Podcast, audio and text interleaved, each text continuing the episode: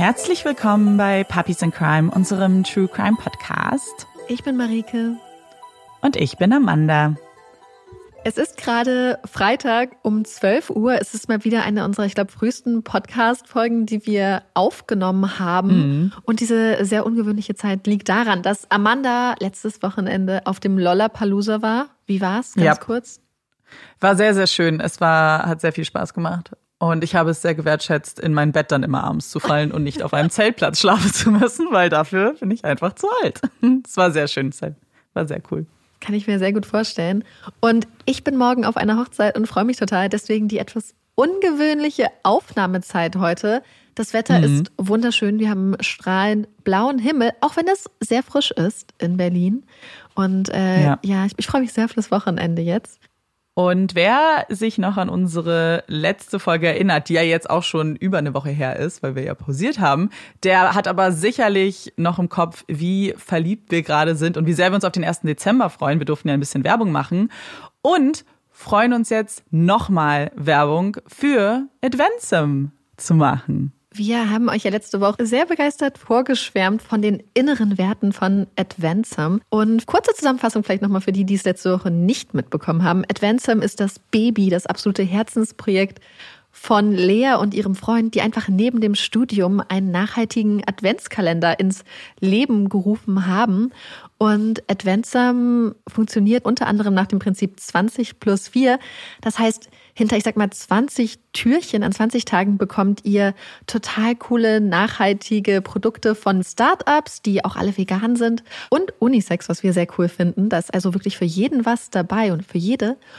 Und an vier Tagen bekommt ihr quasi eine Spende an eine coole Organisation. Und wir finden dieses Prinzip einfach total genial, weil es einfach was Cooles für einen selbst verbindet, also die tollen Produkte mit Spenden für coole Organisationen, was ja eigentlich zu diesem, ja, zu dieser Idee auch irgendwie von Weihnachten passt, dass man auch an andere mhm. etwas gibt.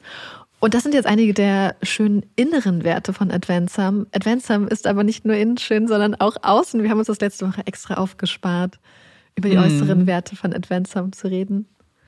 Ja, weil das zählt natürlich schon, weil ich habe ja schon in der letzten Werbung erzählt, dass ich eigentlich normalerweise mehrere Adventskalender brauche. Diese Zeiten sind vorbei, denn jetzt steht da nur noch ein wunderschöner Kalender von Adventsum und der macht richtig was her, auch optisch, denn die wunderbar süß verpackten Päckchen stecken in einem runden Schächtelchen, was so süß auch bemalt beziehungsweise designt ist. Also da kriegt man sofort Weihnachtsstimmung, aber gleichzeitig so ein bisschen, ich weiß nicht, es erinnert mich auch so ein bisschen an, an Märchen und ja. an Feen und also es sind keine Feen drauf, aber das ist so ein bisschen die Stimmung. So mich erinnert es total an das Gefühl, was man als Kind an Weihnachten hatte. Mhm. So dieses Gefühl von draußen ist es kalt und drin ja. ist es gemütlich und dieses, weißt du noch, wenn man früher Bilderbücher angeguckt hat und sich dann in diese ja. verschiedenen Leben reingedacht hat? Ich liebe die Verpackung ja. auch einfach total, weil zum einen ist es halt einfach, also man erkennt nicht, dass es ein Adventskalender ist. Diese Dose ja. ist einfach total schön. Und ich hatte sie auch die erste Zeit einfach auf meinem Schreibtisch stehen, weil ich sie einfach immer angucken wollte. Jetzt ist sie ins Regal gewandert und steht da einfach total schön. Und jedes Mal, wenn ich sie angucke, freue ich mich total. Und das Praktische daran ist, glaube ich, auch, wenn man sich so Adventskalender anguckt, ist es ja oft so, dass man danach dann einfach so eine riesige Papp, mhm. Papp Pappding über hat, einfach so richtig viel Müll. Und das ist hier überhaupt nicht der Fall. Das heißt, ihr habt total die schöne Box, die ihr danach. Also ich habe schon, als ich wollte sie erst, habe ich gedacht, oh, da packe ich Weihnachtsgeschenke rein, quasi, dass sich mhm. immer anders freut. Und dann war ich so, nee, ich möchte die doch selber behalten. Da kommt die Weihnachtsdeko nach Weihnachten dann rein. Ja, das ist voll die gute Idee. Ich dachte auch, wenn man danach, also manche backen ja auch gerne nach Weihnachten noch Plätzchen, weil da kann ich es mir auch voll gut vorstellen, die so reinzutun, dann sieht das hübsch aus. Auf jeden Fall, aber es müssen sehr viele, sehr viele Plätzchen sein. Das müssen wir dazu sagen. Die Box ist nicht so klein. Da sind ordentlich äh, nee, Produkte drin. Vielleicht kann man auch die übrig gebliebenen Weihnachtssüßigkeiten reintun. Oh mein Gott, aber wie viele? Aber sehr, sehr, sehr gut, ja. Und wer sich jetzt selbst davon überzeugen möchte, wie schön dieser Kalender aussieht, der geht am besten zu advancem.de. Da findet ihr auch ein paar kleine Spoiler, wer sich spoilern lassen möchte, was so im Kalender drin steckt. Aber wir freuen uns auch total, wenn ihr auf Instagram vorbeischaut. Denn da könnt ihr nicht nur diesen schönen Kalender auch bestaunen, sondern die liebe Lea hat uns angeboten, ein Gewinnspiel für euch zu machen und wir dürfen einen Kalender verlosen. Wir freuen uns total, weil wir damit ja auch die Freude so ein bisschen an euch teilen und weitergeben dürfen. Schaut also diese Woche unbedingt bei Instagram vorbei. Und wer von euch nicht aufs Gewinnspiel warten möchte oder auf jeden Fall ganz, ganz sicher gehen möchte, dass er oder sie einen Adventskalender von Adventsum ergattern kann dieses Jahr, schaut vorbei bei adventsum.de oder auch bei Instagram. Adventsum hat auch eine total schöne Instagram-Seite. Oder bei uns in die Shownotes. Das geht natürlich auch. Und das war's auch schon mit unserer kurzen Werbung. Und jetzt kommen wir von Adventskalendern und Weihnachtszeit zu Marikes neuem Fall, von dem ich erstmal davon ausgehe, dass er nichts mit Weihnachten zu tun hat. Würdest mich jetzt überraschen, wenn es anders wäre. Er hat nichts mit Weihnachten zu tun. Äh, wir begeben uns in den Mai, aber nach Neuseeland. Das hm. heißt Herbst in Neuseeland. Also eigentlich passt es dann vom Wetter vielleicht auch so ein bisschen mit dem, was wir jetzt hier haben. Und bevor ich mit dem Fall anfange, zur Einordnung möchte ich noch kurz eine Sache zum neuseeländischen Polizeisystem sagen. Denn in Neuseeland gibt es da eine Besonderheit.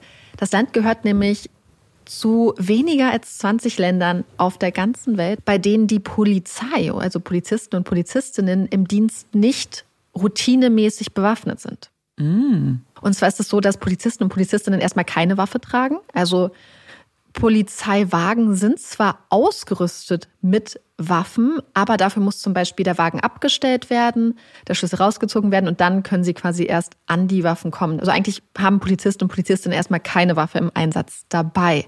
Deswegen gibt es aber das sogenannte Armed Offender Squad, das AOS.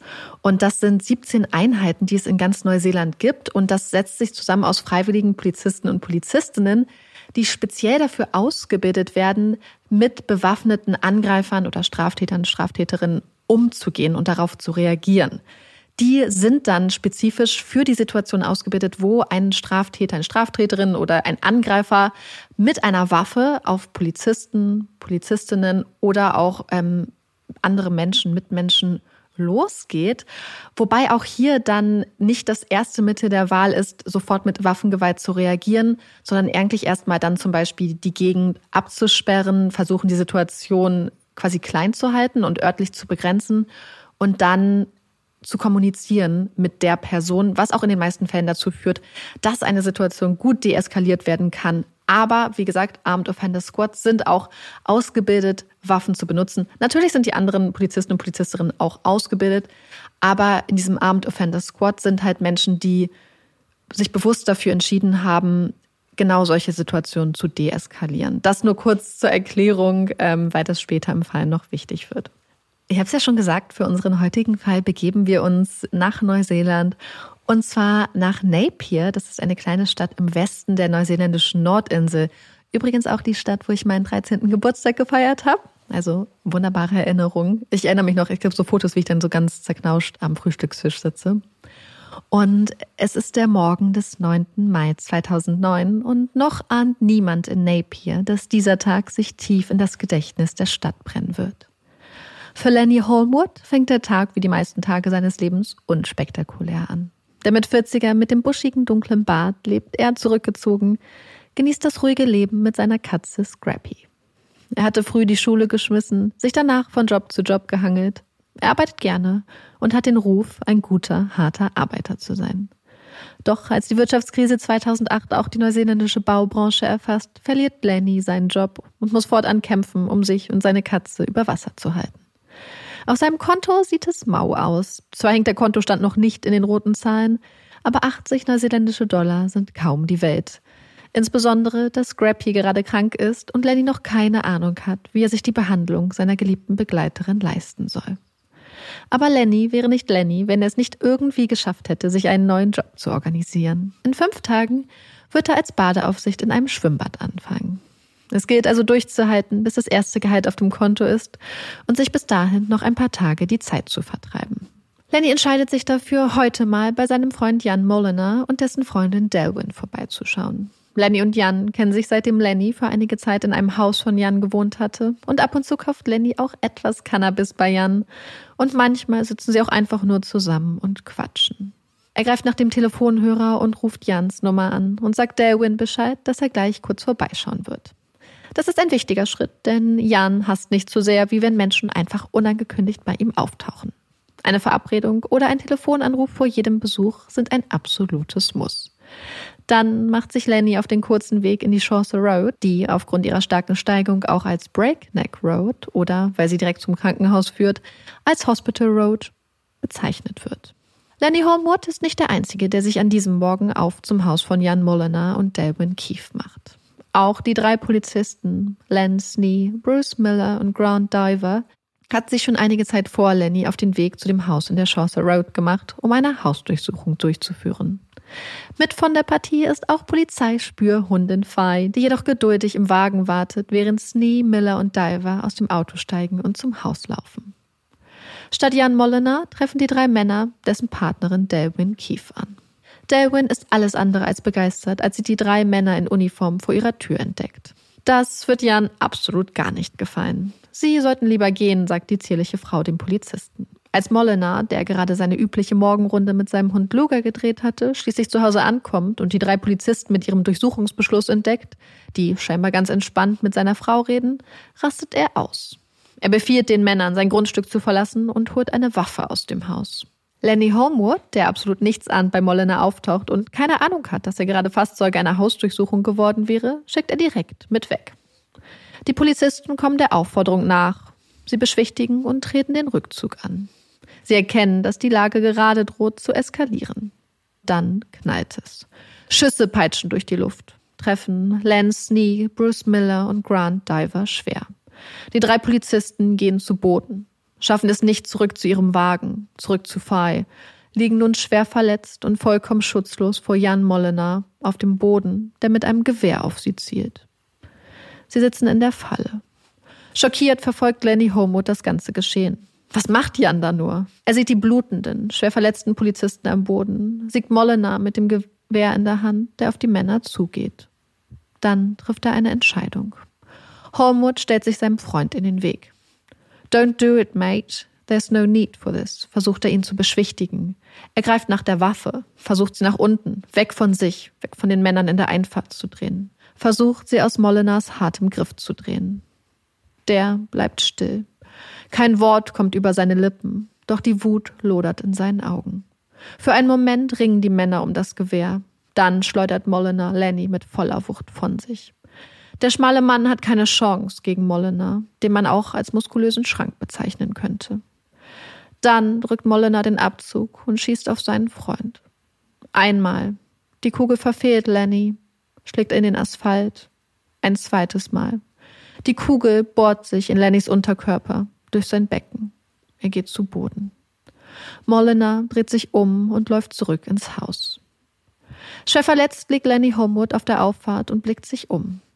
Er hat es geschafft. Zwei der Polizisten hatten die kurzen Momente der Ablenkung genutzt und hatten sich aus der Schusslinie in Sicherheit gebracht. Lennys Blick schweift weiter. Er ist nicht alleine. Der dritte Polizist liegt immer noch an derselben Stelle am Boden. Er hat es nicht geschafft, scheint kaum noch am Leben zu sein. Lenny kriecht zu dem Mann, würde ihm so gerne helfen, irgendetwas tun, doch das Feuer geht wieder los. Dieses Mal peitschen die Kugeln von der Veranda des Hauses herunter. Hang in there, mate, beschwört Lenny den Polizisten und kriecht dann weiter in Sicherheit. Er versteckt sich hinter einer Hauswand und wählt den Notruf. Danach setzt er einen Anruf an einen Freund ab, schildert das Geschehen in kurzen Worten und bittet seinen Freund darum, sich um Scrappy zu kümmern. Kaum hat Lenny die Versorgung seiner kranken Katze organisiert, erscheinen Männer in dunkler Schutzkleidung neben ihm. Sie sind vom AOS, dem Armed Offender Squad, einer bewaffneten Einheit der neuseeländischen Polizei.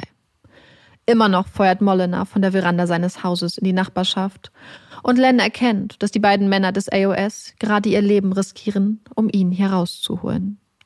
Sie stützen ihn, feuern ihn an, während sie mit ihm den Hügel hinunterlaufen. Los, komm weiter, halte durch. Motivierende Worte, gemischt mit derben Schimpfwörtern und Fluchen. Im Hintergrund Schüsse. Nicht mehr weit, halte durch, halte durch.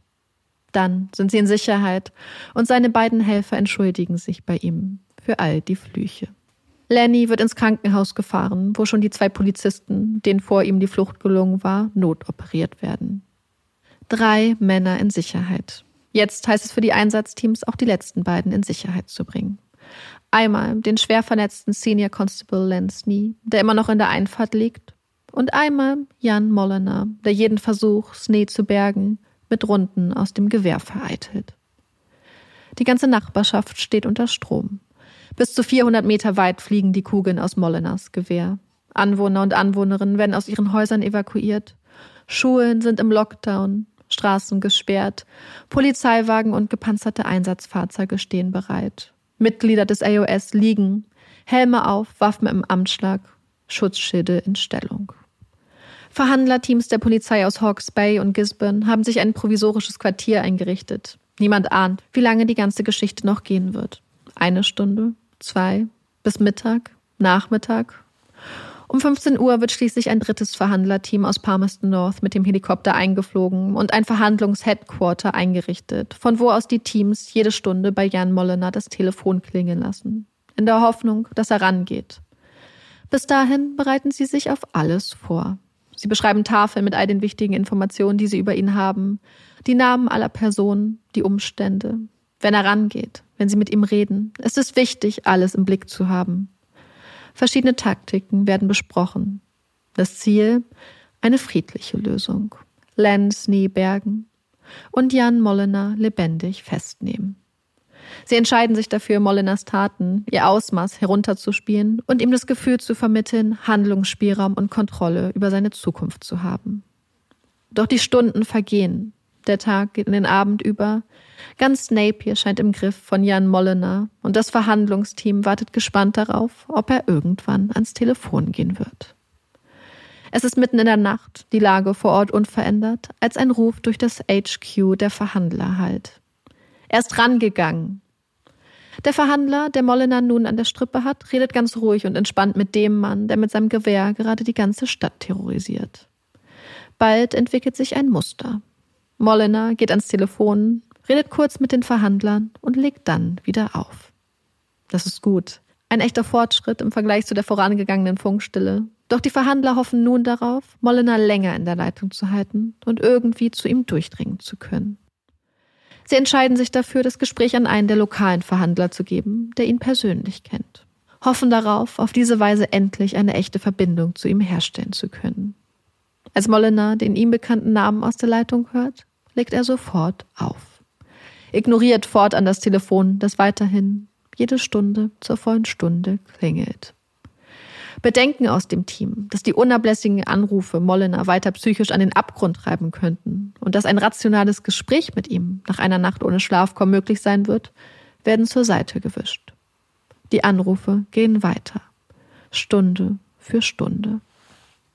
Der Morgen bricht an und die Situation in der Chaucer Road, die mittlerweile als Napier Siege, also Belagerung, weltweit Schlagzeilen macht, bleibt unverändert. Immer noch verhindert Molina mit gestielten Schüssen die Bergung von Lansley. Auch ein zweites, geliebtes Mitglied der Napier Police Force wird immer noch von Molina in Geiselhaft gehalten.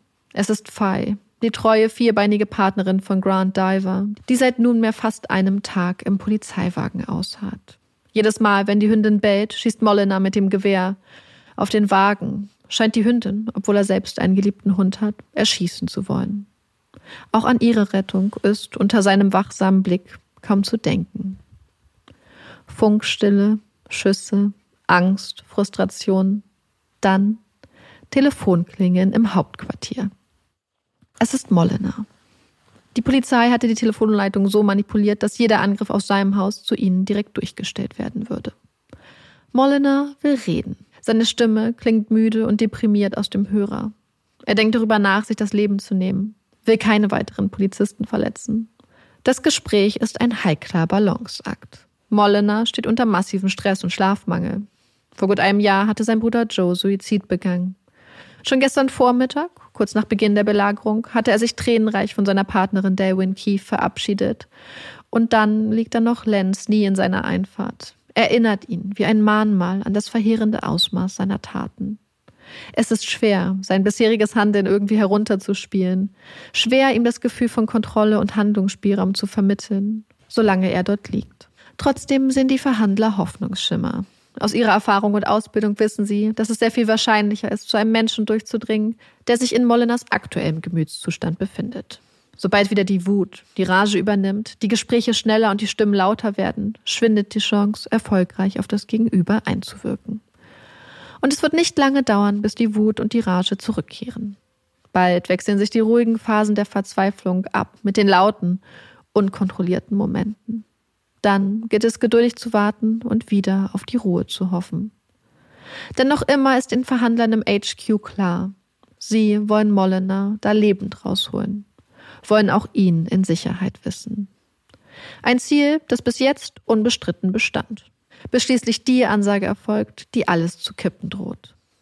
Sie haben noch bis 16 Uhr, dann wird die Polizei das Haus stürmen und Mollener rausholen, egal ob tot oder lebendig.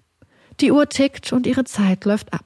Das Team beratschlagt und sie treffen eine Entscheidung. Sie werden ins absolute Risiko gehen. Werden Mollener mit seiner Partnerin Delwyn Keefe telefonieren lassen. Ein Szenario, das es eigentlich unter allen Umständen zu vermeiden gilt. Viel zu oft nutzen Menschen in Molleners Situation so ein Gespräch mit Angehörigen, um sich zu verabschieden und begehen anschließend Suizid. Trotz anfänglicher Skepsis hatte Delwyn Keefe schon seit dem frühen Morgen eng mit der Polizei zusammengearbeitet, hatte ihnen unter anderem Informationen über das Haus in der Chaucer Road gegeben, sodass die Polizei sich ein gutes Bild vom Inneren machen konnte. Sie willigt ein, mit Molina zu telefonieren, und bald lauscht das ganze HQ gebannt. Molina. Hello, love. Keith. Hey, Bud. Ich bin schon den ganzen Morgen hier. Molina. Behandeln sie dich anständig? Keith. Oh ja, sie sind großartig, Mate. Ich freue mich, dass du mit mir reden wolltest. Ich liebe dich, Babe. Molina. Ja, tja, ich glaube, ich habe es dieses Mal richtig verkackt. Keith. Ich glaube nicht, dass das so ist. Molina. Ja. Keith. Ich glaube nicht, dass das so ist, Mate. Molina. Du warst schon immer die Optimistin, Mate. Keith. Du weißt, dass die Polizei gut zu mir war, ne, Mate? Die wollen dich da auch rausholen. Die wollen, dass du in Sicherheit bist. Molina, die wollen nicht, dass ich da rauskomme. Mate. Keith, doch, das wollen sie, Babe. Ich will, dass du da rauskommst. Alle deine Freunde wollen das. Molina, ich will nicht rauskommen. Keith, doch, das willst du. Du kommst raus. Molina, na, ich glaube, ich habe genug, Mate. Keith, nein, das hast du nicht. Wir stehen das gemeinsam durch. Das weißt du. Mollener. Na, das wird nicht passieren, Mate. Keith. Babe, wir waren immer zusammen. Du und ich. Mollener. Ich glaube, ich werde Joe wiedersehen. Keith. Sag sowas nicht. Mollener. Ich werde nicht 20 Jahre in einem verfickten Gefängnis sitzen. Deswegen habe ich gemacht, was ich gemacht habe. Keith. Jan. Ergeb dich und komm raus. Mollener. Nein, ich will nicht. Keith, aber ich will das. Mollener, ich wollte dir nur Goodbye sagen und so, weißt du. Wenige Minuten später, um 13.28 Uhr, erklingen wieder Schüsse in der Chaucer Road. Sie kommen aus dem Haus von Jan Mollener.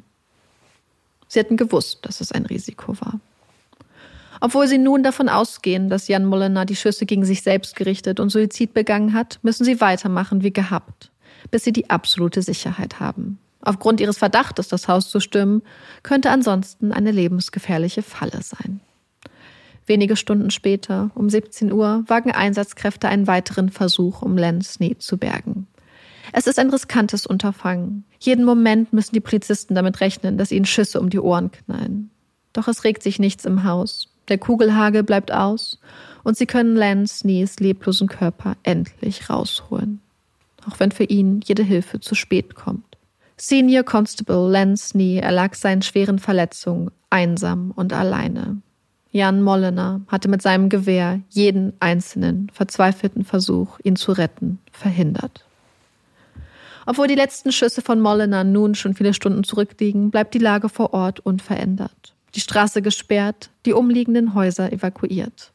Mitglieder der Polizei füttern die Tiere, die in den Nachbarhäusern alleine zurückgeblieben sind. Jede Stunde zur vollen Stunde klingelt das Telefon im Haus. Mollener hebt nicht mehr ab. In der Nacht lassen lautes Knallen und eine Explosion die Nachbarschaft noch einmal aufschrecken. Dann kehrt wieder Ruhe ein. Der Morgen dämmert und der dritte Tag der Napier Siege beginnt. Ein Morgen ohne Schüsse, ohne Telefonklingeln. Es ist soweit. Am späten Vormittag betreten Mitglieder des AOS das Haus in der Chaucer Road. Es ist eine schwierige Angelegenheit. Haus und Grundstück sind verdrahtet, voller Sprengfallen. Überall liegen scharfe Waffen und tausende Schuss Munition herum. Jeder Schritt bringt die Möglichkeit einer Explosion mit sich. Hinter jeder Tür, jedem Griff, jedem Fenster könnte der Tod lauern. Hinter jeder Ecke könnte Jan Mollener mit einer Waffe auf sie warten. Um 12 Uhr mittags finden die Einsatzkräfte die Leiche von Mollener im Schlafzimmer. Neben ihm zwei Abschiedsbriefe. Die Belagerung ist vorbei. Drei Tage später, am 15. Mai 2009, kommen tausende Menschen in Napier zusammen, um gemeinsam Abschied von Senior Constable Lance Snee zu nehmen. Ihr Vater sei kein Mann der vielen Worte gewesen und auch kein besonders begnadeter Redenhalter. Eine Eigenschaft, die er ihn leider vermacht habe, berichten seine Söhne Sam und Joe. Sie hatten ihren Vater immer bewundert. Er war ihr Vorbild gewesen. Ruhig, sanft, stark. Unser ganzes Leben hatte unser Dad uns ein Gefühl von Sicherheit gegeben. Unser ganzes Leben haben wir danach gestrebt, so große Männer zu werden wie unser Vater. Und wir hoffen, dass uns unsere Kinder eines Tages genauso bewundern werden, wie wir ihn bewundert haben. Dad, we love you. Auch der Police Commissioner hält eine Rede. Auch er erwähnt, dass Lenz nie kein Mann der blumigen Sprache gewesen war, sondern ein Mann, der es sagte, wie es war, der auf den Punkt kam. Er dankt Snee für seinen Einsatz, für seine Menschlichkeit, für seinen Humor und seine ruhige Selbstsicherheit. Sie werden ihn schrecklich vermissen. Er fährt fort. Im Angesicht dieser Tragödie ist es nur natürlich, sich zu fragen, was hätten wir mehr tun können, um unsere Polizisten zu schützen und in Erwägung zu ziehen, dass sie Waffen tragen sollten. Das Geschehene war unsere schlimmste Angst. Sollten wir Entscheidungen auf der Basis unserer schlimmsten Ängste treffen? Wenn da die kleine Chance gewesen wäre, dass unsere Officers hätten zurückschießen können, hätte uns das zu einer besseren oder sichereren Polizei gemacht? Dieser riesige Fluss an Trauer erinnert uns daran, dass die große Mehrheit der Neuseeländer gute, gesetzestreue Menschen sind, die Gemeinschaften auf Vertrauen und Sicherheit bauen möchten, statt von Angst und Gewalt kontrolliert zu werden. Nach der Zeremonie wird der Sarg von Lenz nie nach draußen getragen. 100 Menschen, Familienmitglieder, Schulkinder und ehemalige Mitglieder der All Blacks erweisen Snee mit einem Haka, dem rituellen Tanz der Maori, der das Leben feiert, die letzte Ehre. Was für ein trauriger Fall und irgendwie so frustrierend und ich weiß nicht, ich habe ich habe so naiv gehofft, dass es irgendwie einen besseren Ausgang nimmt, aber irgendwie, weiß ich nicht. War das, war das naiv von mir? Ja, ich fand auch, ich glaube, was ich wirklich am schlimmsten fand, waren so diese, Mom also grundsätzlich geht es ja damit schon los, dass jemand auf Menschen, die schon den Rückzug angetreten hm. haben, schießt. Dass ja. er dann äh, laut der Beschreibung ja dann ihnen auch gefolgt ist, als sie schon verletzt und blutend am Boden lagen und nicht wegkamen. Und ich finde einmal so auf Leute, die weggehen zu schießen ist, also abgesehen davon, dass man offensichtlich nicht auf Leute schießt, aber auf Leute, die schon weggehen schießen, finde ich, ist ja. für mich so eine ganz, so eine unglaublich feige Sache. Auf Leute, die am Boden schießen und sich liegen und sich nicht wehren können. Und dann, dass er die ganze Zeit, dass Lance Snyder lag und dass er die ganze Zeit jeden Versuch, ihn zu retten, vereitelt hat, das fand ich halt richtig, richtig krass. Ja, voll. Und das hat mich halt auch so richtig ähm, betroffen gemacht. Also so richtig, mhm. richtig, auch ich fand es unglaublich frustrierend bei der Beschäftigung ja. mit dem Fall, dass, weil man das ja, auch wenn man schreibt und sich damit beschäftigt, das dann immer wieder so ein bisschen durchlebt irgendwie. Und der ja, man hofft halt die ganze Zeit auf ein anderes Ausgehen. Ähm, Lansneys Kollegen, also Grant Diver und Bruce Miller, haben sich beide von ihren Verletzungen erholt. Und Grant Diver war auch derjenige, der der Hundeführer war. Also der hat das wohl seine ganze Zeit bei der Polizei immer im Team mit Hunden gearbeitet und hatte ganz viele Hunde an seiner Seite. Und ich habe dann später auch einen Artikel gesehen, dass er dann auch mit einem neuen Partner, einem neuen vierbeinigen Partner an seiner Seite ähm, die Hunde, Spürhundeausbildung gemeistert hat und wieder dann auch zurück im Dienst war, wobei sich die beiden Männer natürlich ziemlich lange erholen mussten. Spürhundin Hündin Fai wurde nach mehr als 30 Stunden, ich glaube es waren mehr als 37 Stunden, dann schließlich aus dem Wagen befreit. Sie war wohl die meiste Zeit ruhig und recht still, bis auf wenn sie halt gebellt hat, weil sie auch nicht wusste, mhm. was passiert natürlich. Ja. Und er dann ja versucht hat, sie zu erschießen. Und sie war laut der tierärztlichen Untersuchung aber gesund und hat das Ganze angeblich unbeschadet überstanden. Wir haben den Fall ja aufgehört mit der Beerdigung von Len Snee. Jan Mollener wurde später auch beerdigt, ein paar Tage später. Und auch zu seiner Beerdigung sind mehrere hundert Menschen erschienen. Und ich glaube, manchmal würde man vielleicht denken, hä, wieso kommen diese Leute da jetzt hin? Und da habe ich eigentlich ein ganz schönes Zitat irgendwie auch so zu gefunden. Und zwar waren die Vorfahren, die Maori-Vorfahren von Jan Mollener, verwandt mit den Maori-Vorfahren von Len Snee. Und mhm. die haben quasi beide zu verschiedenen Hapu gehört. Hapu sind quasi so kleinere Organisationen, also so weiter verzweigte, verbundene Familien. Äh, quasi, wenn man sich so die gesellschaftlichen Organisationsebenen der Maori-Gesellschaften in Neuseeland auch anguckt. Und die beiden Hapu, also diese quasi diese Gemeinschaften, wo sie zugehört haben, gehörten zu einem Iwi, was auch so ein noch so eine Überorganisationsgemeinschaft war. Und dann haben sie halt auch gesagt, dass ja quasi hier, sie haben einen Hapu dort, die den Verlust eines Sohnes betrauern und sie haben einen Hapu hier, die den Verlust eines Sohnes betrauern. Und einer der ähm, Gemein Gemeindesprecher, sage ich mal, hat dann gesagt, einer ist ein Hero, der andere eine Zero, also eine Null, aber trotzdem ah. sind sie immer noch unsere Söhne. Mhm. Lenny Homewood wurde noch im selben Jahr von der Zeitung New Zealand Herald zum Neuseeländer des Jahres gekürt, weil sie ihn auszeichnen wollten für sein selbstloses und heldenhaftes Handeln. Und er hat auch selber gesagt, dass es so auf der Richterskala seines Lebens war das einfach so der größte Ausschlag, den es je gegeben hat. Ich habe es am Anfang so ein bisschen angedeutet, dass er eigentlich immer so ein harter Arbeiter hatte, kein besonders einfaches Leben und ja. dass eigentlich nichts darauf hingedeutet hat, dass er mal Neuseeländer des Jahres wird. Also so gar nicht. Sonst sind in dieser hm. Reihe so ein Jahr war es, glaube ich, Frauen, einfach generell, aber ansonsten waren es immer Sportler, Schriftsteller, ich glaube Journalisten und so. Und ähm, jetzt halt dann im Jahr 2009 Lenny Homewood, was ich irgendwie ganz, ganz schön. schön fand. Das Interessante ist, dass Delwyn Keefe, die Partnerin von Molina, ähm, dieses Narrativ ganz stark angezweifelt hat. Sie, Welches? Ähm, dass Lenny Homewood ein Held ist. Sie hat okay. nämlich behauptet, dass das gar nicht so gewesen wäre, dass Homewood sich Molina nicht in den Weg gest gestellt hätte, dass er nicht versucht hätte, ihm die Waffe abzunehmen und dass er zudem auch der Hinweisgeber gewesen wäre, weswegen die Hausdurchsuchung stattfand.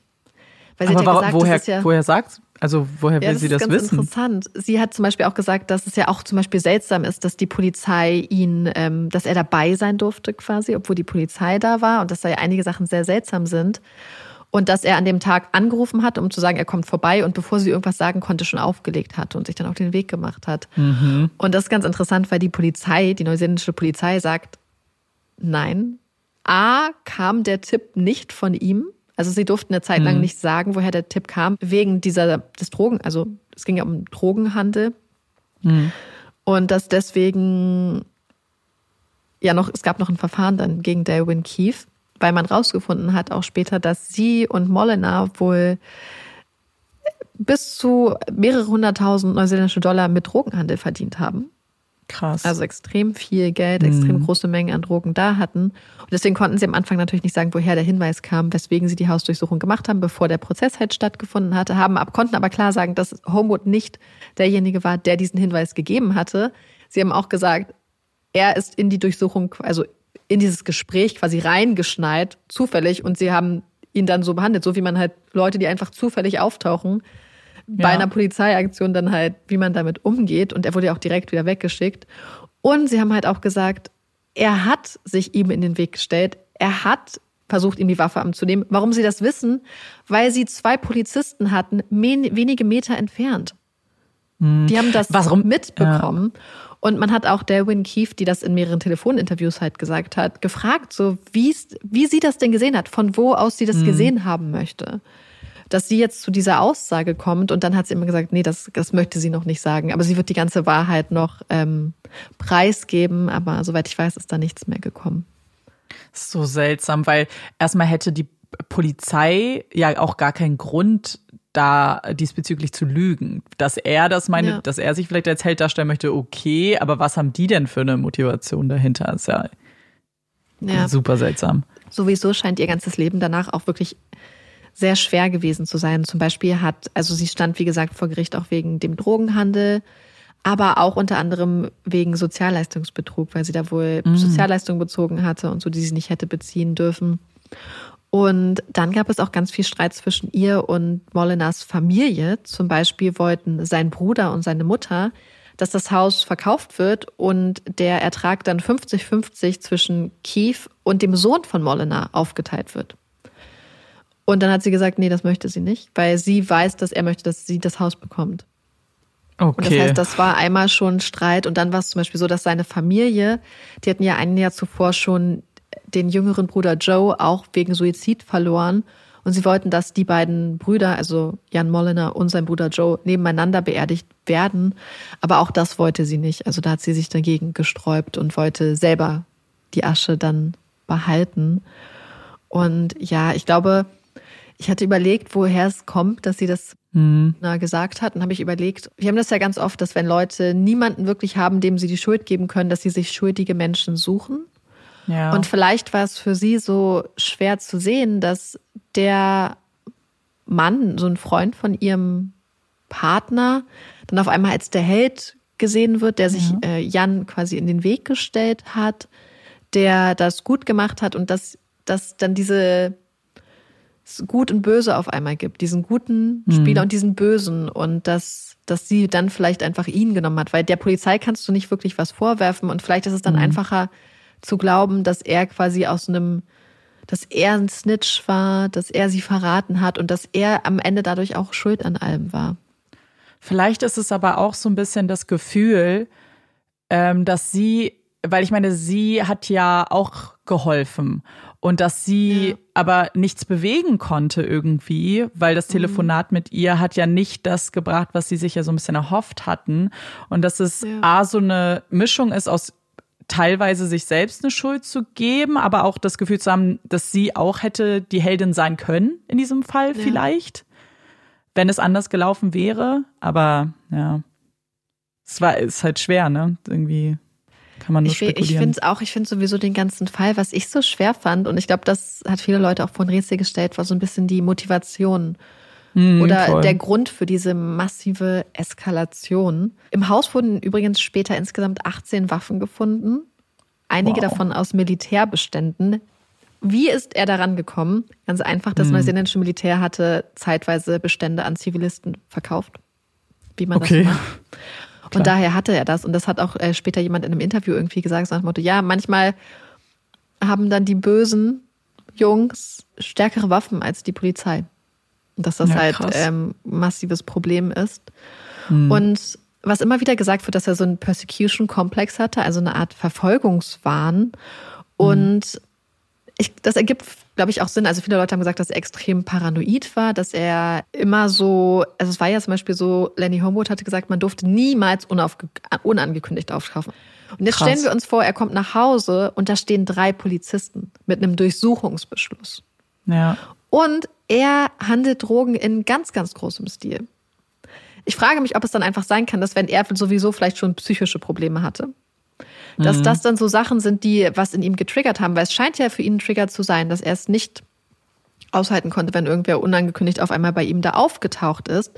Und wenn dann eine Person ist, die vielleicht sowieso schon, je nachdem in welcher Abstufung, an so eine Art Verfolgungswahn leidet, dass das wirklich etwas ausgelöst hat, was diese komplette Eskalation, weil eigentlich haben alle gesagt, dass obwohl er ja so Eigenheiten hatten, jemand hat ihn auch als Rambo bezeichnet und obwohl er ja zum Beispiel sehr seine Waffen sehr gerne mochte, haben alle gesagt, dass das nicht zu ihm passte, dass er dass das komplett nicht zu seinem Charakter gepasst hat, wie er reagiert hat. Mhm. Also mit Waffengewalt auf Polizisten und sich dann da einschanzen und so. Aber und es, es muss ja irgendwas losgelöst haben, weil es sein Verhalten ist ja sehr irrational gewesen, auch irgendwie. Gerade wie du ja auch gesagt hast, so, was heißt irrational, aber unkontrolliert eher.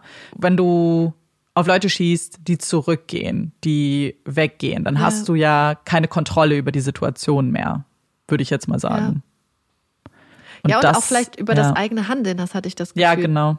Aber ich habe auch gedacht, es muss einfach irgendwas sein. Und dann glaube ich, dass wirklich dieses Vorgehen über die Nacht, in der ersten Nacht, dass sie ihn jede Stunde angerufen haben und er nicht ja. schlafen konnte, dass ähm, das dazu geführt hat, dass er wirklich massiv dann alle Probleme, die er hatte, noch massiv verstärkt wurden. Weil wir wissen ja, dass Absolut. Menschen wirklich nicht mehr, dass die Gehirnleistung auch einfach komplett eingeschränkt wird und beeinträchtigt wird, wenn man unter Schlafmangel meidet. Selbst wenn es nur ein paar Stunden sind und wenn er die ganze mhm. Nacht nicht schlafen konnte, zusätzlich diese Stresssituation ist. Und deswegen habe ich gedacht, dass das das wirklich auch noch verschlimmert hat.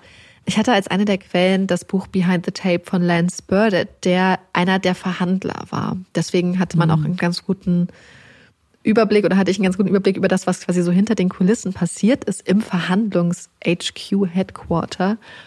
Und er hat auch gesagt, dass er das glaubt, also er, dass er halt widersprochen hat, gesagt hat, dass er glaubt, das ist keine gute Idee, ihn die ganze Nacht wach zu halten. Ja.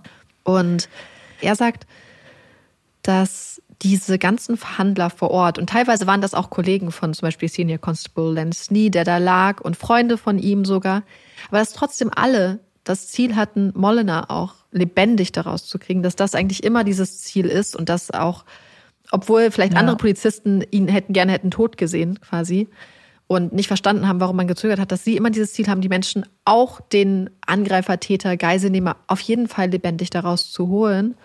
Und das fand ich so interessant, dass da einfach so viel Menschlichkeit geherrscht hat. Und dass ja. ich, als ich das gelesen habe, habe ich das gar nicht so empfunden, dass er das Gefühl hat, dass einfach so jetzt so ein Rambo, wie das teilweise geschrieben wurde. So, und das fand ich so interessant. Und er hat sich zum Beispiel auch ganz toll vorgeworfen, dass sie versagt haben. Und ähm, dass er dann halt später genau deswegen halt auch mit Kollegen weltweit über den Fall geredet hat, weil er einfach so wissen wollte, so hätten wir irgendwas anders machen können. Was hätten wir anders machen können? Und zum einen hat er gesagt, dass einmal ein Kollege oder jemand von der Polizei zu ihm zukam und hat gesagt, hey, wenn das nicht so gewesen wäre, wenn er noch am Leben gewesen wäre, wenn sie reingegangen wären, dann wären noch mehr Leute gestorben. Das ist das eine. Ja. Aber er meint auch, dass ein Kollege aus den USA, meine ich, ihm gesagt hat, dass sie schon ein anderes Vorgehen, schon eine andere Taktik haben, um genau dieses Problem, was sie hatten, nämlich dieses Gespräch mit Darwin Keefe und diese Problematik des Abschiednehmens aus dem Weg zu gehen. Und zwar ist es halt so, dass wenn man, wie gesagt, Leute in so einer Situation, die auch schon so suizidgefährdet sind, dann mit Angehörigen sprechen lässt, dass das wirklich dann oft genutzt wird, um sich zu verabschieden und dann mhm. Suizid zu begehen. Und der Kollege aus den USA hat wohl gesagt, dass sie das mittlerweile so machen, dass sie Angehörige bestimmte Sachen aufnehmen lassen, also zum Beispiel Nachrichten oder Bitten oder irgendwie sowas in die Richtung, und das den Personen dann vorspielen, so dass mhm. sie hören, was die Person zu sagen hat, dass sie vielleicht daran erinnert werden an wichtige Sachen, aber dass sie nicht die Möglichkeit haben, das zu nutzen, um sich zu verabschieden. Ja, ist eigentlich ganz gut. Dass das wohl eine der Taktiken ist, die benutzt werden kann, um hier das Risiko zumindest zu minimieren. Und dass ja. er das jetzt wohl dadurch quasi gelernt hat. Aber es war echt unglaublich berührend, wie empathisch und respektvoll er auch mit allen Beteiligten, also Lance Burdett von der Polizei, mhm. umgegangen ist.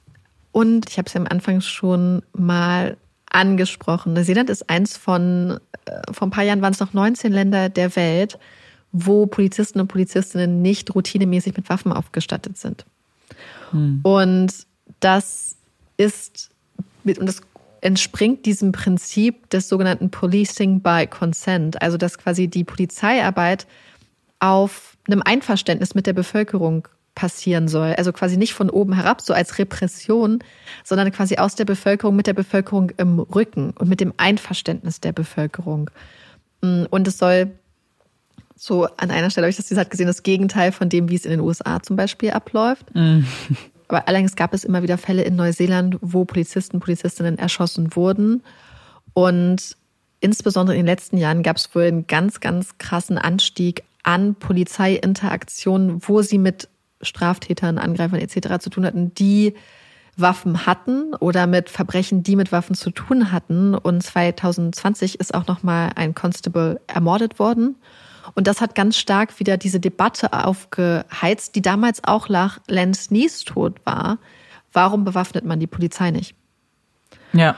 Und man hat zum Beispiel so eine Umfrage gemacht, wo man bei der Polizei rumgefragt hat und hat tatsächlich herausgefunden, dass 75 Prozent aller Polizeimitarbeiter sowie 80 Prozent der Mitarbeiter, also der Polizisten und Polizistinnen, die quasi wirklich im Einsatz sind, im Dienst auch auf der Straße, dafür sind, dass die Polizei routinemäßig bewaffnet wird. Und das heißt, dieses Level an Zustimmung scheint auch immer zu, zu steigen. Mhm. Auch in der Bevölkerung gibt es da eine Zustimmung von 57 Prozent, wobei das auch schon wieder ein bisschen runtergeht. Also es war zwischenzeitlich sogar mal höher. Allerdings wurde es dann auch eigentlich als Reaktion darauf auch direkt ausgeschlossen, quasi von höherer Ebene, weil gesagt wird, ja, Waffen tragen kann in bestimmten Situationen wirklich helfen, aber in anderen Situationen kann es auch hinderlich sein, weil wenn Sachen schiefgehen und da ist eine Waffe, dann können sie wirklich schiefgehen.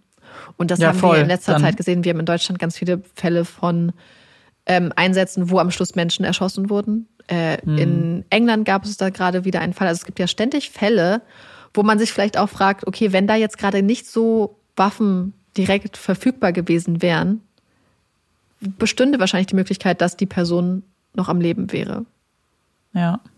Und, ähm, das, und das ist auch quasi so ein bisschen die Einstellung der Chefs quasi der neuseeländischen Polizei, weil sie halt auch sagen, grundsätzlich gibt es ja zum Beispiel in den Polizeiwegen die Möglichkeit, dass es eine Waffe gibt. Da sind ja Waffen, also quasi zwei Pistolen und zwei Gewehre. Ähm, ja, aber es ist halt ein bisschen schwerer, daran zu kommen, in dem Sinn, mhm. dass ja, wie gesagt, der Wagen stehen muss und so. Und ich fand das eigentlich total interessant, weil Neuseeland hier natürlich zum Beispiel auch ähm, begleitet ein bisschen von England und so so eine ganz krasse Einzelrolle weltweit auch einnimmt, zusammen mit den anderen ja. Ländern, wo das ist, wo die Polizei, und ich, ich finde das immer so interessant, weil ich weiß noch, als wir das erste Mal, als ich das erste Mal über diese auch Firearms Offices gestolpert bin in England, dass ich dachte so, oh, das ist ja so interessant. Weil Weil's so man, anders ist, wenn man ne? aus Deutschland mhm. kommt oder auch gerade wenn man mit amerikanischem Fernsehen wahrscheinlich aufwächst, das so stark kennt, dass Polizei bewaffnet ist ja. und gar nicht auf die Idee kommt, dass es anders sein könnte. Und ich finde es so ja, interessant, voll. dass es andere Gesellschaften gibt, wo das halt nicht die Routine ist und wo erstmal gesagt wird, das ist erstmal nicht der Sinn und Zweck. Und wir gehen erstmal auf andere Arten und Weisen, Art und Weise vor, wenn wir in eine Situation ja. kommen. Ja, super spannend irgendwie, weil halt, wie du ja gesagt hast, es für uns so normal ist. Und mhm. ja, es hat halt, ja, aber ich finde es halt total schwer, weil es natürlich gleichzeitig, ja, ja, wenn du dann siehst und beobachtest in der Gesellschaft, dass es da zum Beispiel einen massiven Anstieg gibt an Polizei, also an Waffengewalt gegen Polizisten und Polizistinnen, ja. versteht man das auch, weil du wirklich, und das ist ja das, es ist ein sehr gefährlicher Beruf. Und dann, Voll. wenn du dann zum Beispiel Angehörige bist, ich habe ja auch zum Beispiel Freunde bei der Polizei, die natürlich auch dann offensichtlich Waffen haben und so, man man hat ja trotzdem auch Angst, wenn Leute im Einsatz sind. So. Und, ja, klar. Aber ich glaube, ja. dann ist manchmal wirklich diese Frage so, wann hilft eine Waffe und wann eskaliert das, der Einsatz einer Waffe halt nur weiter? Und ich glaube, das ist halt so super schwer zu sagen. Und ja. was sind andere Möglichkeiten? Und, und deswegen, ich finde das so, so eine super spannende Debatte und habe da auch einfach gar keine Meinung, muss ich, also keine abschließende Meinung zu. Ich auch nicht. Weil die Sache ist natürlich, ähm, die Beispiele, wo man sieht, dass vielleicht diese Waffe auch missbraucht wird, vielleicht, das sind natürlich Individuen. Ne? Man kann also ja, ja, nicht unbedingt pauschal sagen, jeder Polizist, jede Polizistin kann mit der Waffe nicht umgehen oder nutzt sie vielleicht voreilig. So, das ist ja, ja. auch nicht so. Aber natürlich, wenn es passiert, dann, wie du gesagt hast, ist es meist oder oft oder manchmal tödlich oder kann tödlich enden, sagen ja. wir es mal so. Aber gleichzeitig ist es halt, wie du gesagt hast, wenn du aber eine, wenn eine Bevölkerung die Möglichkeit hat, an Waffen zu kommen, was bei ihm ja irgendwie der Fall war, ja.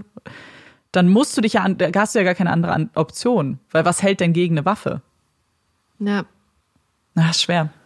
Und ich finde es halt auch so schwer, weil es ist halt einmal zum Beispiel, wenn, wenn sich dann halt in der Gesellschaft wirklich was ändert. Andererseits mag ich aber so, so gerne diese Idee, dieses Policing by Consent. Dieses, dass mhm. eine Polizei nicht so ein repressives, sag ich mal, Staatsorgan ist. Und ich meine, ich möchte es nicht sagen, es gibt ja offensichtlich ganz, ganz viele tolle Polizisten und Polizistinnen, die mit unglaublich viel Empathie offensichtlich, weil so, so mit solchen Männern haben wir es hier ja auch in diesem Fall zu tun gehabt, die wir ganz ja. empathisch und so mit Leuten umgehen. Und so ist das ja auch in Neuseeland gedacht, dass es halt viel mehr ein Miteinander sein soll. Ja. Und ein auf, Agieren auf Augenhöhe und eine gemeinsame Situation vielleicht auch lösen. Und ich glaube, wenn du eine Waffe dann ins Spiel bringst, dass sich dann schon vielleicht so ein bisschen dieses äh, Verhältnis auch verändern kann. Stimmt. Hm. Weißt du, was ich meine? Dass man vielleicht ja. dann schon, dass das, das, das. Die Rolle halt, die man dann die Rolle zeigt, hm, und auch jedes ja. Potenzial eines Gespräches mit der Polizei. Ja. So, ich glaube, dass zum Beispiel, wenn du normal einfach Polizei bist und du weißt, die zum Beispiel sind nicht bewaffnet, dass du vielleicht mit einem ganz anderen Gefühl, weil ich, ich kann nur für mich sprechen. Und ich meine, ja. ich komme vom Dorf. Also äh, es gibt super viele Leute, die jagen und Waffen haben etc. Aber für mich ist die Anwesenheit einer Waffe zum Beispiel immer was, was mir sehr, sehr, sehr, sehr viel Unbehagen bereitet. Mir auch. Und was mir zum Beispiel nicht das Gefühl gibt, dass ich jetzt gerade sicherer bin, wenn ich irgendwo zum Beispiel bewaffnete ähm, Einsatz, Einsatzkräfte sehe. Ist einfach mein persönliches Empfinden. Ja. Ich glaube, es ist eine richtig krasse Zwickmühle, weil du möchtest natürlich Voll. gleichzeitig deine Officers äh, auch schützen.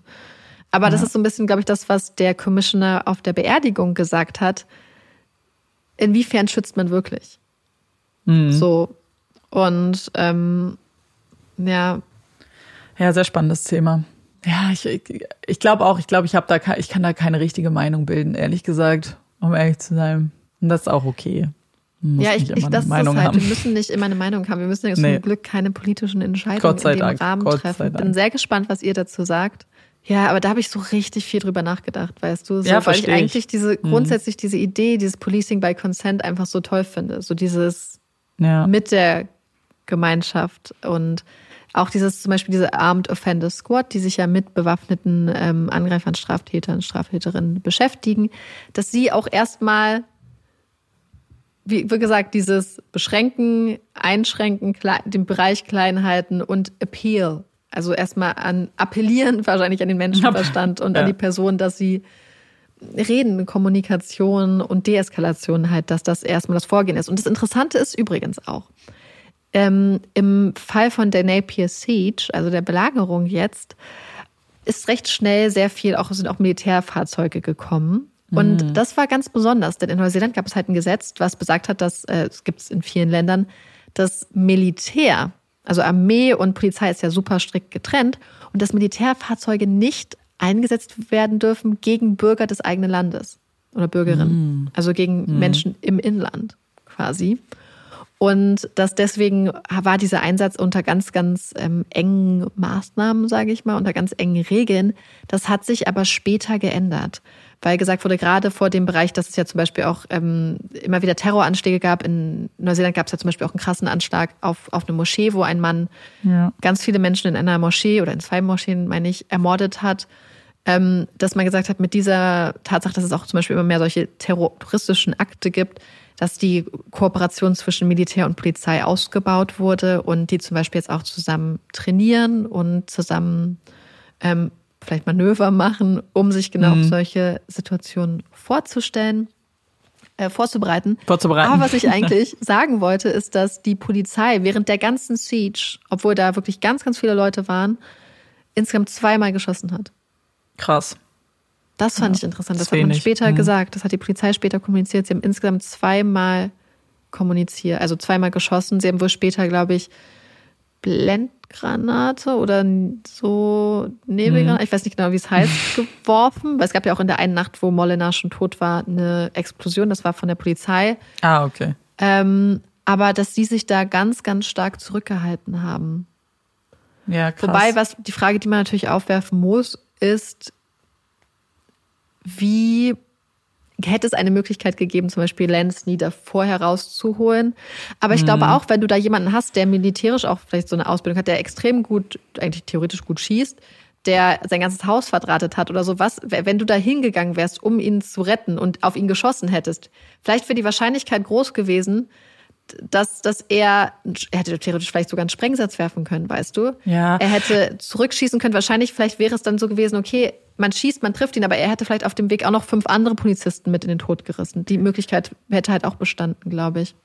Ich glaube, solche Situationen sind einfach so unberechenbar, in dem, dass ja. du natürlich deine Strategien hast und du hast deine Mittel und du hast Leute, die Entscheidungen treffen. Aber ich glaube, du kannst gar nicht die Situation als solches ja irgendwie greifen oder kontrollieren und äh, natürlich im Nachhinein, wenn man das Ergebnis weiß, dass er ja dann leider gestorben ist und getötet mhm. wurde, natürlich wünscht man sich so, oh, vielleicht hätte man es anders gemacht. Aber das kannst du ja nur so ein bisschen im Rückblick machen, weil Vielleicht ja. war die Hoffnung auch, naja, vielleicht glaub, ist er doch nur schwer. dass er nicht mehr okay. am Leben ist, weil wir ja, wissen ja, dass äh, Lenny Homewood, als er zu ihm gekrochen ist ja. und ihm gesagt hat, dass er quasi durchhalten soll, dass er schon gesagt hat, dass er gesehen hat, dass, dass er es nicht mehr lange aushalten wird. Ja gut, dann ja gut, dann war die Sache dann, dann wussten sie es mhm. vielleicht eh und dann war dann. Aber ja, aber am Anfang, ja, am Anfang ist ja die Stimmung aber noch so explosiv, ne, dass du da Exakt, wahrscheinlich dann genau das meine überlegst. ich halt. Es hätte auch sein können, dass das halt eine komplette Eskalation gewesen sein könnte, weißt du, wenn ja. du gerade noch denkst, vielleicht,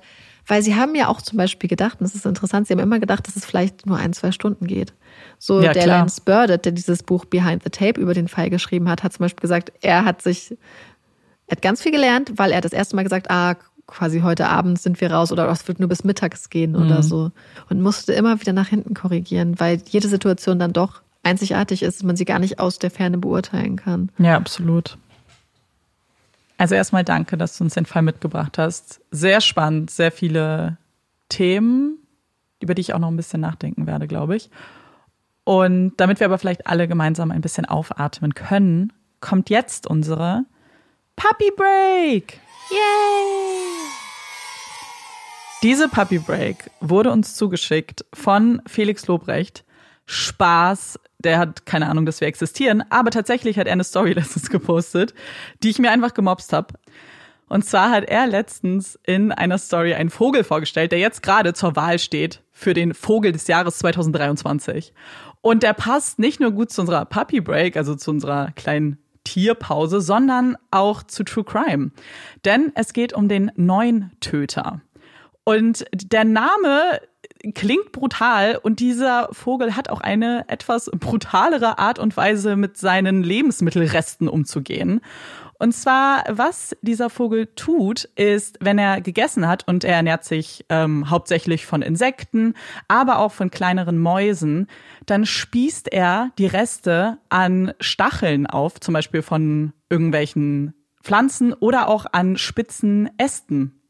Und die hängen dann da so aufgespießt damit und er sie dann? halt vielleicht wieder. Ja, dann lässt er sie übrig und wenn ah, er nochmal Hunger hat, kommt er dann wieder und isst weiter. Und deswegen gilt er auch so ein bisschen als so sehr der Serienmörder unter den Vögeln. Und also es stand auch im, im Internet, ich persönlich habe es noch nicht gesehen, aber dass man das auch beobachten kann, also dass manchmal, dass man darüber stolpert, dass irgendwelche Insekten interessant aufgespießt sind. Ich habe es jetzt noch nie gesehen, aber würde mich total interessieren, ob ihr das schon mal gesehen habt. Oh, muss ich mal drauf achten, wenn ich im Wald bin? Ja, eben. Du vielleicht auf dem, auf dem Land, vielleicht stolpert man Jetzt da eher drüber. Am Wochenende werde ich mal mit Lupe durch den Wald laufen. Ja, auf jeden Fall. Also wenn ihr wählen möchtet für den neuen Töter, dann könnt ihr das jetzt immer noch tun. Und dann wird er vielleicht Vogel des Jahres 2023. Passt auf jeden Fall sehr gut zu True Crime. Das Voll. Das war auch eine kurze Puppy Break nur. Ähm, damit können wir eigentlich direkt zu unseren Empfehlungen kommen. Hast du eine Empfehlung mitgebracht? Ja, ich habe eine Empfehlung mitgebracht. Also, ich höre ja extrem viel Hörbücher und aktuell eine Reihe, die es bei Audible gibt, und zwar die enthalten ist im Audible-Abo. Also ähm, richtig, richtig cool. Das heißt, man kann sich da komplett durchhören, ohne dafür extra Geld zu bezahlen. Mhm. Und das ist die Reihe von Joy Alice, und zwar die, ich glaube, D.I. Jackman und D.S. Evans Reihe irgendwie. Und es geht um einen äh, D.I. und eine, ein Sergeant. Und die beiden lösen zusammen mit ihrem Team Kriminalfälle. Und ich habe davon jetzt schon ein paar gehört. Ich habe mir direkt im Internet so, äh, so die Reihenfolge der, der Hörbücher runtergeladen. Mm. Und es ist total schön. Es spielt in England und es ist einfach, ich finde es perfekt für den Herbst. Es sind einfach so cozy, aber trotzdem gruselige Krimis, so britisch und mit einem sehr netten Team eigentlich. Und äh, ja, ich weiß nicht, was jetzt noch kommt, aber bis jetzt bin ich sehr begeistert davon und ähm, freue mich, dass jetzt, wo der Fall im Kasten ist, dass ich jetzt weiterhören kann. Und wir haben uns übrigens auch nicht abgesprochen, weil ich empfehle auch was von auf Audible, ist auch nicht gesponsert von Audible. Aber ich habe es nämlich, ich bin darüber auch gestolpert, weil ich jetzt gerade mein Hörbuch, was ich euch gleich empfehle, fertig gehört habe und habe dann auch schon gesehen, dass da ganz viele sind, die eben im Abo enthalten sind, auch Audible Originals. Da werde ich auf jeden Fall auch noch ein bisschen dann gucken. Äh, vielleicht höre ich Stöbern. da auch mal rein. Brauche jetzt Stöbern, brauche jetzt Nachschub. Ja, oh, Ganz, ganz kurz, was ich dazu nämlich noch sagen muss, äh, warum es dir, glaube ich, auch gefallen könnte, ist, weil es von Richard Armitage gesprochen wird. Ja, ich mag ihn Und wir sehr. wissen ja, dass äh, ähm, Amanda ja schon mal von Elise Feeney oder wie sie hieß? Ja. Rock, Paper, Scissors empfohlen hatte, mhm. was er auch spricht. Also wer diese schöne Stimme mag, äh, wird die Hörbücher gut finden. Ja, ja, ja, ich mag, ich finde, er hat eine sehr angenehme Stimme. Und das Hörbuch, was ich euch empfehlen möchte, ist etwas, worauf ich mich sehr gefreut habe, seit ich gewusst habe, dass es jetzt auch als Hörbuch rauskommt. Ich habe Marike sofort davon erzählt. Und zwar geht es um das Buch I'm Glad My Mom Died von Jeanette McCurdy, was ich hauptsächlich über Instagram, YouTube, TikTok gesehen habe, weil ganz viele Interviews dann geteilt wurden mit ihr, indem sie so ein bisschen von dem Buch erzählt. Es ist eine Biografie und man kennt sie aus diversen Nickelodeon-Serien, zum Beispiel iCarly oder Sam und Cat. Und ich habe die nicht verfolgt, aber diese Interviews und wie sie davon erzählt hat und welche Themen sie behandelt, haben mich sofort so angesprochen und interessiert, dass ich unbedingt diese Biografie hören wollte und habe es heute Morgen beendet, damit ich es empfehlen kann. Und es ist ein unfassbar bewegendes Buch, unfassbar emotional und auch hart. Es geht um ihre Zeit als Kinderstar und wie sie eine Karriere begonnen hat, die sie eigentlich gar nicht wollte, sondern in die sie ja gezwungen wurde durch ihre Mutter, die sich selbst immer das für sich selbst gewünscht hat, aber das quasi durch Jeanette dann ausgelebt hat. Und es geht um Essstörungen, es geht um eine toxische Beziehung zur Mutter, es geht darum, wie man eines Tages erst realisiert, dass diese Beziehung nicht gesund war und diese sehr harte Erkenntnis und der Titel ist natürlich mega, mega hart und irgendwie auch so ein bisschen äh, erschreckend, aber gleichzeitig beschreibt er das Buch ganz gut, weil es gespickt ist von Sarkasmus, von Ironie, von Humor und von ihr selbst gesprochen wird, was ich total cool fand. Deswegen wollte ich es unbedingt auch hören. Und ich hatte total viele Aha-Momente in dem Buch. Ich fand es total erschütternd, wie es auch bei Nickelodeon zugeht, wer das vielleicht noch gar nicht mitbekommen hat und die Vorwürfe gegen einige der äh, Mitarbeitenden. Es ist ja ganz viele Themen. Ich glaube, ich habe jetzt ein paar Inhaltswarnungen damit schon ausgesprochen, aber ich würde es wirklich jedem empfehlen. Jetzt gerade gibt es das nur auf Englisch. Ähm, nächstes Jahr im Mai soll es dann auch auf Deutsch rauskommen. Also mit ein bisschen Geduld können wir es dann auch auf Deutsch hören. Aber wie gesagt, das Hörbuch löhnt, löhnt Aber das Hörbuch lohnt sich halt so sehr, weil sie es selber spricht und man dann halt ihre Emotionen auch so durchhört. Es gibt sogar so eine Stelle, wo sie so ein bisschen schluckt und so ein bisschen Tränen runterschluckt und das fand ich sehr berührend. Ja. Ja. Das ist auch das, ich finde, gerade wenn man so Biografien oder persönliche, also wenn Autoren und Autorinnen ihre Bücher selbst vorlesen, ich finde, das ist immer noch mhm. so eine mhm. ganz eigene Ebene. Und gerade bei Biografien fügt das ja immer noch eine Ebene hinzu, die man beim geschriebenen Wort nicht hat. Total. Nämlich eben diese Emotionen, die vielleicht schon auch durchschimmern in den Worten, aber die durch zum Beispiel, wie du sagst, oder durch zum Beispiel eine brechende Stimme oder so dann nochmal anders, subtil kommuniziert werden dann irgendwie. Und das finde ich auch, wie du sagst, total beeindruckend. Und deswegen lese ich ja, also höre ja gerne Sachen, wo Autoren und Autorinnen das selber auch vorlesen. Mhm. Ja. Ist jetzt auch äh, auf meiner auf meiner Liste, obwohl ich ich hm. kannte sie gar nicht, aber es ist ein bisschen wie du gesagt hast. Also ich habe es bei Instagram gesehen und du hast mir davon so vorgeschwärmt ja. und ja. Aber und auch das, was du hm? ja. Ja, ich muss aber auch sagen, man muss sie halt wirklich auch nicht kennen, weil ich auch gar nicht so dieses, aber trotzdem fand ich es halt interessant, weil diese Kinder, dieser Kinderstar-Aspekt fand ich trotz, also kennt man ja auch von anderen Schauspielern und Schauspielerinnen und man sieht es ja, wie viele daran ja auch wirklich zerbrechen. Und deswegen fand ich es auch super interessant, ohne diese Serien geguckt zu haben. Ich glaube, wenn man sie noch gesehen hat, ja. ist es wahrscheinlich auch noch mal ein Stück krasser. Aber ja, man muss sie Aber halt was ich kennen. Auch so krass finde, was du angesprochen hast, wenn du jetzt zum Beispiel sagst, wie es bei Nickelodeon abgeht. Mhm. Ich habe das Gefühl, dass in letzter Zeit super viele ähm, so Enthüllungen kommen, ja. wie es hinter der hinter der Kamera so abläuft. Zum Beispiel hat ja aktuell jetzt gerade ähm, Constance Wu, die eine der Hauptrollen bei Fresh Off the Boat gespielt hat, gesagt, dass das für sie ein ganz, ganz schlimmes Arbeitsumfeld war, weil einer der Produzenten sie halt zum Beispiel sexuell belästigt hat immer mhm. und wie schlimm das für sie war. Und das ist so, und ich habe die Serie zum Beispiel total geliebt, aber jetzt dann sieht man Sachen halt mit anderen Augen, finde ich, wenn man Komplett. dann denkt, okay, das ist ein ganz toxisches Arbeitsumfeld für sie gewesen. Oder ja. bei Skins, also der englischen Serie, wo jetzt halt rauskam, wie die ganzen Darsteller und Darstellerinnen, die ja Teenager waren, ja, also äh, da teilweise behandelt worden und so und wie unglaublich schlimm, ja. da, was da, was ist, was da einfach teilweise abgeht. Voll. Und ich finde es aber so stark dann, dass diese Personen dann an, an die Öffentlichkeit damit gehen, weil zum mhm. Beispiel, was bei ihr der Fall war, was ich sehr interessant fand, ist, als ihre Serie und ihre Arbeit damit bei Erklärung geendet hat, hat man ihr 300.000 Euro Geld, also als Dankeschön angeboten, aber als Dankeschön hätte sie auch dann ähm, so eine Verschwiegenheitserklärung unterschreiben müssen. Und das haben fast alle ihrer Kolleginnen gemacht. Deswegen können sich einige auch Krass. bis heute nicht äußern, sie aber nicht. Und deswegen kann sie damit jetzt auch sprechen. Und ich glaube, dass das auch ein großer Faktor ist, dass da ganz viel auch unter den Teppich gekehrt mhm. wird. Na klar. Und Leute halt einfach dann auch nicht sprechen können, selbst wenn sie es vielleicht wollten. Und wie krass das sein muss eigentlich.